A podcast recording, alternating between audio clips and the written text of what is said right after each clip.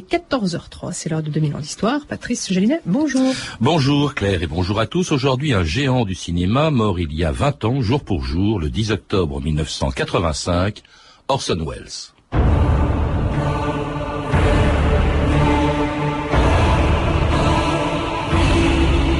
That is my real secret. And you are the first man I ever told it to. I do not know who I am.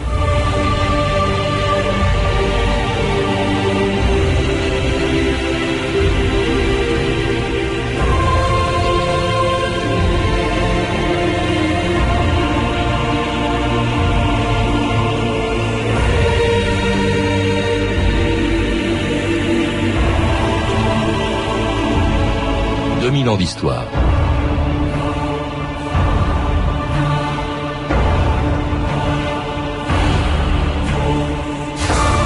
Orson Welles est mort il y a 20 ans, aussi seul que son héros le plus célèbre, Citizen Kane, et en laissant comme lui le souvenir d'un personnage inclassable. Comment pourrait-on d'ailleurs définir un homme qui disait lui-même dans un de ses films Mon secret, c'est que je ne sais pas qui je suis. À la fois réalisateur, directeur de troupe, animateur de radio, scénariste et acteur, auteur à 26 ans d'un film qui figure toujours parmi les dix plus grandes œuvres du cinéma, ce touche-à-tout de génie s'était déjà rendu célèbre trois ans plus tôt à la radio en terrorisant l'Amérique entière. Le 30 octobre 1938, en faisant passer une adaptation de la guerre des mondes pour un reportage en direct, Orson Welles avait jeté dans les rues des millions d'Américains affolés qui ont cru ce jour-là que les Martiens avaient vraiment débarqué sur la Terre. Nous interrompons notre programme de musique dansante pour vous communiquer un bulletin d'information. Et nous rejoignons Carl Phillips à Grover's Mill. Je suis à l'antenne. Là où je suis, je peux voir toute la scène. Et je vous donnerai chaque détail, aussi longtemps que je le pourrai. Les renforts de police sont arrivés et forment un cordon de protection autour du cratère. Attendez, il se passe quelque chose. Une forme bossue sort du cratère. Un, un jet de flammes happe les gens situés au premier rang. Seigneur, ils prennent feu. Maintenant, c'est le champ tout entier qui prend feu. Les flammes viennent par ici, elles sont à 20 mètres. Ladies and gentlemen, due to circumstances beyond our control, we are unable to continue the broadcast from Grover's Mill. Mesdames et messieurs, en raison de circonstances indépendantes de notre volonté, nous sommes dans l'impossibilité de poursuivre notre émission depuis Grover's Mill. Alors que les auditeurs de France Inter se rassurent, ce que l'on vient d'entendre, ce n'est pas un flash spécial d'information, mais une fiction de Orson Welles diffusée aux États-Unis il y a presque 70 ans. Youssef Jacpour, bonjour. Bonjour. Alors dans un travail monumental en trois volumes, plus de 2500 pages, s'il vous plaît, vous parlez de l'ensemble de l'œuvre de Wells, en commençant bien sûr par le cinéma, mais aussi, on l'oublie souvent et on vient de l'entendre, il a commencé avec le théâtre et la radio. Euh, la radio, c'est même ce qu'il a fait connaître un peu dans le monde entier, en tout cas dans tous les États-Unis, avec cette fameuse scène de la guerre des mondes où tout le monde, je crois que des millions d'Américains ont eu très peur. Euh, plusieurs millions, oui, oui. Euh, c'est dans euh, dans l'est des États-Unis surtout, parce qu'à côté de New Jersey, là où euh, les Martiens étaient censés mm-hmm. d'avoir atterri. disons que Orson Welles est célèbre pour, pour ses films, mais essentiellement, il a été déjà célèbre à cause de son théâtre. C'est pour ça qu'on l'a fait venir euh, à la radio. Et à la radio, euh, il a fait cette émission sur la guerre des mondes pour le Halloween de, parce qu'il il le dit d'ailleurs au début de l'émission, mais euh, pour les gens qui ont pris l'émission en cours, évidemment, ils ont pris, ils ont pris Il y a beaucoup de gens qui ont pris l'émission en cours et, même ceux qui n'avaient pas pris l'émission en cours, euh, l'émission est faite de telle façon, c'est-à-dire que c'est fait en direct. Euh, et ce qui a étonné beaucoup de monde, c'était comment les gens avaient pu croire que euh, les Martiens avaient pu quitter euh, avec, entre le moment où les Martiens quittent la planète et le moment où ils détruisent New York, ça prend à peu près 40 minutes. Mmh. Comment est-ce que c'était possible que les gens croient à cela? Donc il y a plusieurs plusieurs choses parce que d'abord il y avait l'importance de la radio à l'époque. la radio était la seule source d'information.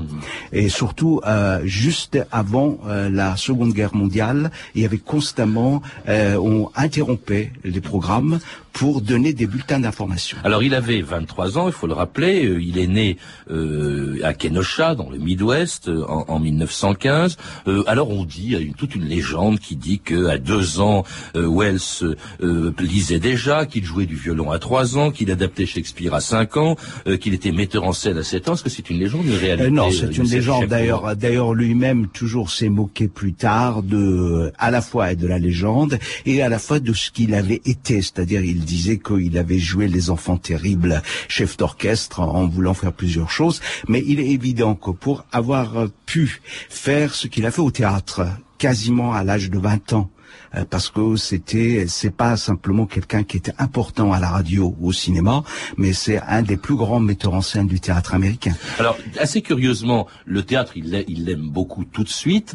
Euh, il faut rappeler que ses parents, qui étaient assez originaux, qui, d'ailleurs qui vivaient séparés, euh, sont morts quand il était encore très jeune. Je crois qu'il était orphelin à l'âge de 15 ans. Et le théâtre, il va en faire vraiment, surtout, en arrivant en Irlande, après la mort de son père, il a 17 ans, il se fait passer pour un grand acteur américain et il rentre, je crois, au Gate Theatre, Theatre de Dublin. hein, Oui, c'est-à-dire qu'il avait fait des, il avait fait un peu de théâtre aux États-Unis dans un lycée particulier où il avait été collégien, et ensuite il était allé en Irlande pour faire la peinture parce qu'il voulait faire la peinture. Et il se trouve qu'à un moment donné, il n'a plus un, sou- un- un sou. Et euh, il a il, il a donné tous ses tableaux, et c'est l'hiver et il est obligé de survivre et il va donc à ce théâtre où il se présente comme un des grands acteurs de Broadway. Évidemment, euh, les gens qui deviendront ses amis après, les directeurs de ce théâtre qui joueront même dans dans son film Othello, n'y croient pas un mot, mais euh, ils voient que c'est quelqu'un qui a beaucoup de possibilités. Donc on lui donne immédiatement. D'ailleurs, euh, le premier rôle qu'il joue, c'est le rôle de quelqu'un de 80 ans. Alors il tourne, euh, enfin il joue au théâtre, il rentre ensuite aux États-Unis, en passant, je crois, par l'Espagne où il s'est Oui. passionné, je crois, pour la tauromachie. Et alors il va monter aux États-Unis sa propre troupe, le Mercury Theatre on the Air, c'est-à-dire en fait celle qui va jouer des pièces radiophoniques dont la plus célèbre a été euh, La Guerre des Mondes. Et puis avec un tel succès après la Guerre des Mondes que tout de suite on l'appelle à Hollywood, la RKO, hein, qui est une des plus grandes entreprises de cinéma euh, de Hollywood, va même lui signer un contrat en or comme jamais aucun acteur ou, réalisateur n'en a eu avant et comme lui-même n'en aura plus après. Oui, c'est rare aux États-Unis que quelqu'un euh, puisse être à la fois le producteur, euh, le scénariste, euh, le metteur en scène et le principal acteur d'un film. Donc c'était cette conjonction et en même temps donc la liberté de de superviser la dernière coupe, c'est-à-dire le montage final de son film. Donc c'est à partir de là. C'est vrai qu'Hollywood a donné énormément de possibilités à Orson Welles et c'est qu'en arrivant à Hollywood, d'ailleurs, il avait dit que c'était un train électrique, le plus magnifique train électrique qu'on pouvait offrir à un enfant. Et donc c'est ça, il a toute sa vie d'ailleurs gardé euh, cette nostalgie de, de cette machine. Et cela pour ce qui est à la fois le premier et le plus célèbre de ces films, présenté par Orson Welles lui-même aux Américains le 1er mai 1941. How do you do, ladies and gentlemen? This is Orson Welles. I'm C'est Orson Welles qui vous parle du théâtre Mercury. Et je suis censé vous présenter notre premier film. Citizen Kane is the title. Citizen We hope Kane, it c'est le titre, et nous espérons que vous l'aimerez. attraction. Our host Foster Kane is nothing more or less than a communist. Well, of course I love him. He's the richest man in America. He's crazy. He's wonderful. Citizen Kane is a modern American story about a Citizen man Kane est l'histoire moderne d'un Américain Charles appelé Foster Kane. Charles I Foster don't know Kane. what you'll think about Mr. J'ignore ce que vous penserez de Monsieur Kane. Je ne veux pas le savoir, voyez, c'est moi qui joue le Well, rôle. Kane is a hero. Kane est and un héros, scoundrel. Une A ordure, un lâche, guy, un type sympa, lover, un bon amant, great American un bon citoyen américain et un salaud. It depends on who's talking about him. Tout dépend de qui on parle. Good evening, Mr. Kane. There is a man. A certain man. And for the poor, you may be sure that he'll do all he can. Who is this one?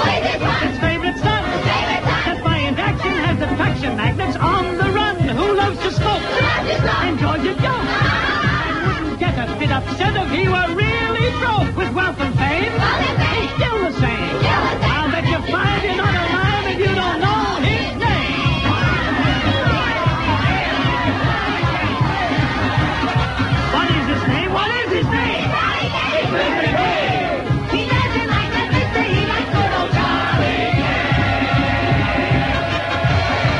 C'est la chanson de Citizen Kane. Dans votre livre, euh, Youssef Ishakpour, qui est moins une biographie qu'une analyse de l'œuvre de Wells, vous consacrez quand même 200 pages à Citizen Kane, euh, qui est le plus important de ses films, évidemment. C'est pour ça. Euh, c'est, disons, au point de vue de l'histoire du cinéma, c'est le plus important. Peut-être au point de vue, si on regarde l'ensemble de, de, des films de Wells, c'est autrement. Mais au point de vue de l'histoire du cinéma, ça c'est vrai que euh, Citizen Kane, c'est un peu, euh, disons, avec ce film-là, Orson Welles a voulu être le Picasso du cinéma. C'est très simple. Pour ceux qui ne l'auraient pas vu, il faut peut-être rappeler en, en, deux mots l'histoire. Bon, l'histoire, ça se présente comme une chose très simple, c'est-à-dire qu'il y a quelqu'un qui meurt en disant un mot, on va essayer de découvrir le sens de son mot en faisant des enquêtes euh, auprès des gens qui l'ont connu. Alors le mot c'est Rosebud, Rosebud ce quelqu'un c'est le, le roi de la presse des États-Unis. Oui. Oui. Et donc, euh, quelqu'un, le roi de la presse, est un homme extrêmement riche, extrêmement, extrêmement riche. C'est ça l'idée du film, c'est un film sur la richesse. Euh, donc, euh, on va découvrir qu'en fait, euh, cet homme, au moment de mourir, avait euh, pensé, le, le, mot Rosebud qu'il dit, c'était marqué sur un traîneau qu'il avait eu enfant, étant enfant, et quand rose. il était, voilà, quand il était pauvre. Donc, c'est une manière de critique, si vous voulez, de l'idée de la richesse euh, en Amérique. Disons, c'était la manière dont l'histoire était racontée qui était un petit peu, qui était très gênant pour l'époque. Oui, mais très gênant surtout pour quelqu'un, Youssef Ishakpour, qui, qui s'est reconnu dans le personnage de Keynes, c'était le roi de la presse à scandale aux États-Unis, euh, qui était euh, William Randolph Hearst, Hearst dont on dit qu'il aurait voulu, qu'il a voulu empêcher la sortie du film. Euh, il a voulu empêcher la, la, sortie du film parce que euh, il y a des éléments qui viennent de sa vie, mais il y a d'autres éléments qui viennent de, de la vie de d'autres grands manias des États-Unis, mania de pétrole, mania de euh, d'électricité. C'est-à-dire que ce que Wells a voulu faire, c'est une sorte de mythe du grand baron américain. Mmh. C'est ça. Alors une, une, une réussite, l'accueil des critiques est plutôt chaleureux malgré les obstacles que met la presse de Hearst. Euh, cela dit, il y a moins de, de public euh, que, enfin, il y a des critiques élogieuses, mais le public n'est pas suffisamment présent. Ça fait quand même partie des très grands films du cinéma. Pourquoi? Youssef Fichel, pour qu'est-ce qu'il apporte de nouveau ce film? Euh, Ce qu'il apporte de nouveau, je, euh, je viens de le dire, c'est-à-dire que par rapport à l'histoire du cinéma, c'est, euh, disons, Picasso. C'est-à-dire que c'est une manière de euh, remise en question totale de ce qu'était le cinéma classique, un bouleversement total. Et euh, pour une raison très simple, c'est que véritablement, c'est le premier film en quelque sorte parlant du cinéma. Le cinéma, ça existe en, en tant que cinéma parlant avant, mais on avait intégré la parole, si vous voulez, comme comme euh, à l'intérieur de l'histoire, voilà. Tandis que lui, il est parti de cette de cette idée, il a renversé tout à partir de là. Alors souvent, il, il a dit, il a 26 ans, c'est son premier film, pour un coup d'essai, c'est plutôt un coup de maître, et pourtant il a dit plus tard que en, en, parlant de ce film, parti du sommet, désormais je décline. Comme si ce qu'il avait fait après n'était qu'un lent déclin euh, qui a duré quand même plus de... Non, c'est-à-dire qu'il euh, c'était, il est, il est arrivé à un sommet, le, l'idée du sommet, c'est-à-dire que c'est tout ce qu'il a porté depuis le théâtre, la radio, jusqu'à ce film, et ensuite, bon, il n'a pas pu continuer de faire ce qu'il voulait. Et donc, après, il a décliné. Alors on lui met très vite ah, ça, des bâtons dans les roues, effectivement. Son deuxième film, La splendeur des Anderson, est amputé de 40 minutes sans son accord. Alors il est, on l'embête beaucoup, euh, au point d'ailleurs qu'il va partir euh, en Europe, un peu comme le fera juste après lui Charlie Chaplin. Il va partir donc pour se retrouver en Europe en 1949. On tourne, mais à la veille du premier tour de manivelle, le tout cinéma a fêté chez Carrère l'arrivée d'Orson Welles, que présentait son producteur Jacques Gauthier, entouré de Maria Montez, Pierre Brasseur, Arletty et Eric von Stroheim. Celui qu'on a surnommé l'enfant terrible d'Hollywood va tourner en effet un film en France, mais déjà Miss Dinguette, Dalio, Jules Berry, Roland Toutain et nombre d'autres lui fournissaient hors cinéma un plateau de haute qualité. Et c'était Orson Welles en Europe en 1949 dans cette archive pâtée, plus apprécié semble-t-il d'ailleurs en Europe que dans son pays. Mais, mais pourquoi s'en va-t-il comme ça? Euh, Pour des raisons très très très euh, triviales. C'est-à-dire qu'il avait engagé toute sa fortune dans une pièce de théâtre qui était justement à, à, à partir de Jules Verne. Euh, les- le voyage autour euh, de la Terre, et il avait tellement, tellement dépensé, il avait tout dépensé et sans prendre des précautions, c'est-à-dire qu'après il était complètement en- faillite et il devait beaucoup d'argent euh, au fisc. Et il ne pouvait plus toucher un, un- un centime aux États-Unis. Et en même temps, il avait des difficultés pour tourner des films. On- il a cru qu'il pouvait faire des choses en Europe, c'est pour ça qu'il est venu. Mais pourquoi aussi est-ce qu'on lui fait des difficultés? On dit souvent que c'est parce qu'il était totalement incontrôlable, euh, parce qu'il coûtait trop cher, parce qu'il dépassait très largement Non, non, non, non, ça c'est ça c'est faux. Euh, tous les grands metteurs en scène, même actuels euh, des États-Unis, dépensent infiniment plus d'argent que lui, ont des dépassements de budget infiniment plus grands. Simplement, on a fait venir euh, Wells à Hollywood en croyant que c'était un homme des médias. Or, Wells a voulu jouer, si vous voulez, a voulu être un grand créateur. Et euh, le public n'a pas suivi. Le public n'a pas suivi et les films n'ont pas marché. Hollywood, c'est une industrie où il faut que ça rapporte. Et euh, on ne voulait pas de quelqu'un qui euh, ne rapportait pas d'argent et qui prétendait bouleverser constamment l'industrie de cinéma. C'est la raison pour laquelle on l'a pas gardé. Alors en Europe, euh, il va y aller en Europe, en Afrique du Nord aussi, où il va tourner un de ses plus beaux films, Othello, d'après Shakespeare, l'histoire de ce Vénitien qui va tuer sa femme, la belle Desdémone, qu'il soupçonne de le tromper, parce qu'elle euh, aurait donné son mouchoir à un amant. Have you not sometimes seen a handkerchief in your wife's hand? Did you see the handkerchief? Was that yours? Desdemona gave it him, and he hath given it his whore. Yet she must die. Else she'll betray more men. Lend me thy handkerchief. I have it not about me. The handkerchief! Et c'était un extrait de la bande-annonce d'Othello euh, qui recevra la Palme d'Or au Festival Oui, de Cannes en, en Oui. 1952. Pour faire ce film, il a, il a mis quatre ans.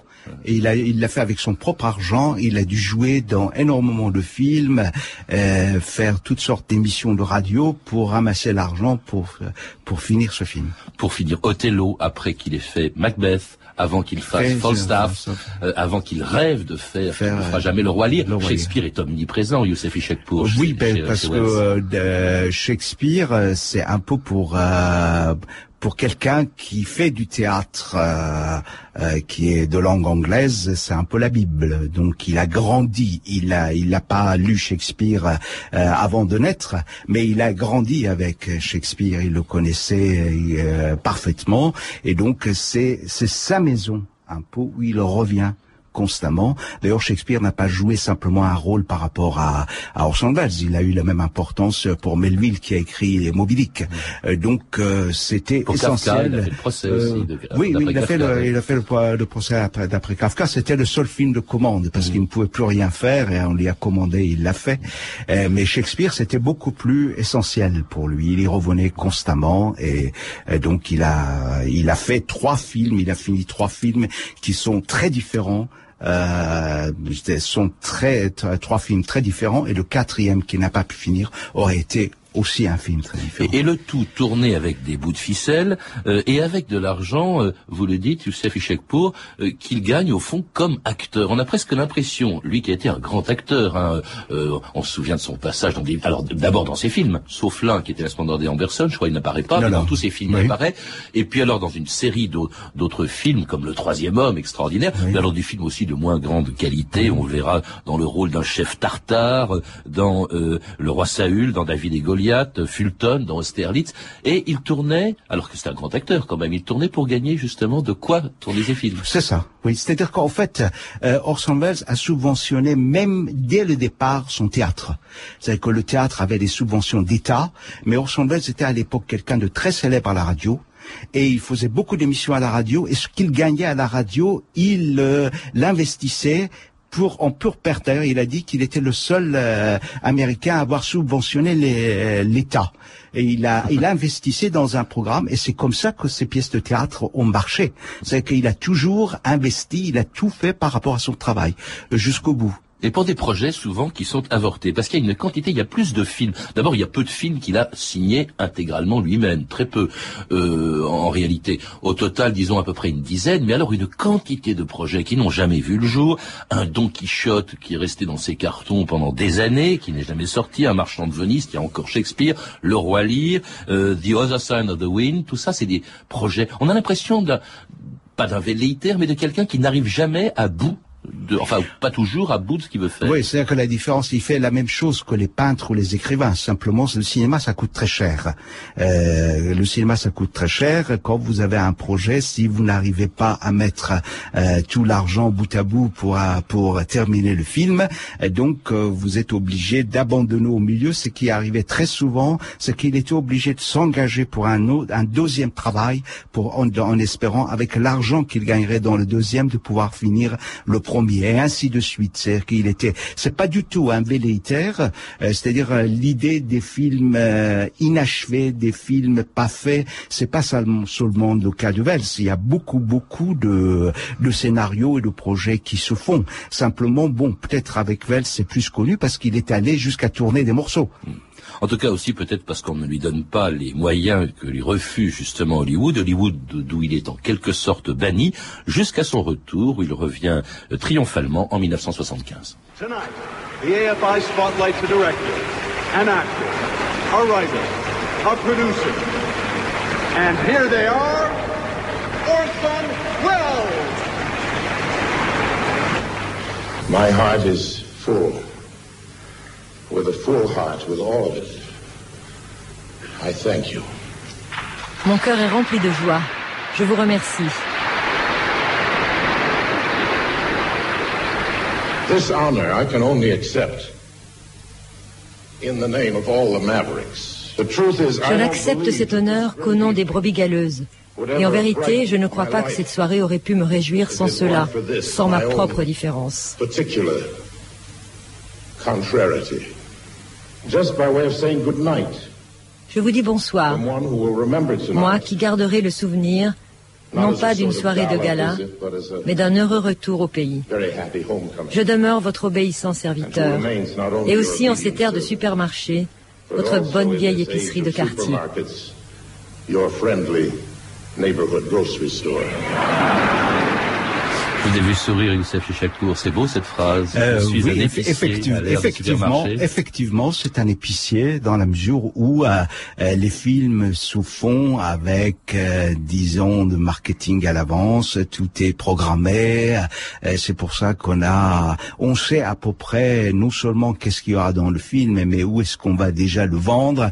Et tout ça par rapport à ça, c'est effectivement Orson Welles, c'était un petit épicier euh, de quartier. Et surtout, ce qu'il dit, c'était la brebis galeuse. Maverick. Et, oui. Et donc euh, il est, il est effectivement, enfin, ce qui fait qu'on on parle toujours euh, euh, de Wells. Ben, Wells n'existe que par cette différence.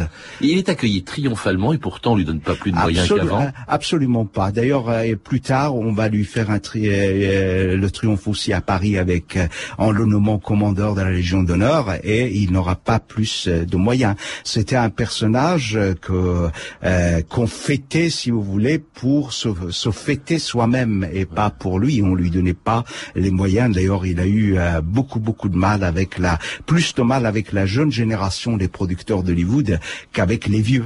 Avec Et, et il d'ailleurs jusqu'- jusqu'au bout, c'est assez pathétique. On va le voir apparaître dans des publicités, à la télévision. Il fait de la télévision aussi. Hein, ça- ça il fait, il fait de la palmarès. télévision et à la fin, euh, il fait même plus. Il faisait des, euh, de la publicité à la radio pour une chaîne euh, euh, de, de restaurants bon marché pour euh, pour vendre des steaks hachés, des choses comme ça. pathétique, quand même, euh, pathétique, oui, parce que il n'a pas accepté euh, de s'aligner. C'est que c'est- aux États-Unis, il y a toute une mythologie autour de ce personnage qui se serait sabordé, qui qui aurait Oui, voulu on dit autodestructeur, voilà, autodestructeur. il est autodestructeur dans le sens où parfaitement s'il avait voulu, c'est-à-dire que s'il n'avait pas voulu être Orson Welles et s'il avait voulu rester un homme des médias, il aurait pu gagner un million de dollars par soir à la télévision. Mmh. Ça, c'est certain. Et, donc, il, est mort très seul à la fin. Je sais pas, je crois qu'on l'a découvert quelques heures après sa mort oh. d'une crise cardiaque. oui. Et alors, j'ai été étonné. J'ai revu euh, Citizen Kane et je me rends compte que euh, Citizen Kane, dans le film de fiction qu'il a tourné en 1941, est mort à 70 ans, c'est-à-dire l'âge exact auquel est mort Orson Welles, comme s'il avait voulu ressembler au personnage qu'il avait. Euh, disons que quand quand on a écrit le scénario d'Orson Welles, on a beaucoup euh, le scénario de Citizen Kane, on a beaucoup pensé au personnage d'Orson Welles. Il y a d'autres choses, par exemple le fait qu'il est séparé de sa mère à l'âge de 9 ans, c'est l'histoire de Welles, c'est pas l'histoire de Hearst. Il n'a jamais été séparé de sa mère. Ah, il est mort il y a 20 ans, jour pour jour, hein, euh, en octobre 1985. Qu'est-ce qui reste de lui? Il a, il a tellement profondément marqué, dites-vous, le cinéma, qu'on peut se demander est-ce qu'il a une postérité? Euh, Bien sûr qu'il y a une postérité. Tout ce qui, euh, euh, disons qu'à part peut-être des gens qui avaient commencé avant la guerre, un petit peu, mais tout ce qui s'est fait après la Seconde Guerre mondiale a apporté la marque de Merci Youssef Ishekpour. Euh, je rappelle que vous êtes l'auteur d'un ouvrage en trois volumes, 2500 pages, ça c'est pour les passionnés de Wells et, du cinéma, qui a été réédité en coffret euh, et qui paraîtra le 14 octobre aux éditions La Différence. Orson Welles, la caméra visible. Pourquoi la caméra visible? Parce que justement, c'est que c'est c'est le travail le travail de ce cinéma qu'il a fait, c'est de rendre, si vous voulez, présent aux spectateurs tout le travail du film. Mm. Je rappelle que vous êtes également l'auteur de Historicité du cinéma, publié aux éditions Farago, donc de mon invité d'aujourd'hui, Youssef Ishakpour. Vous avez pu entendre une archive pâtée de 1949, un extrait de Citizen Kane d'Orson Welles, deux vidéos disponibles chez Montparnasse Éditions, ainsi que des extraits du documentaire Orson Welles et Hollywood de Jacques Odard et Vassili Silovitch, diffusé il y a quelques années sur Arte. Ces références sont disponibles par téléphone au 32 30, 34 centimes la minute ou sur franceinter.com. C'était 2000 ans d'histoire. Merci à Stéphane Devernel, Edwin Caron, Camille Pouche-Jalaguier et Claire Tesser, ainsi qu'à la réalisatrice Anne Kobilac.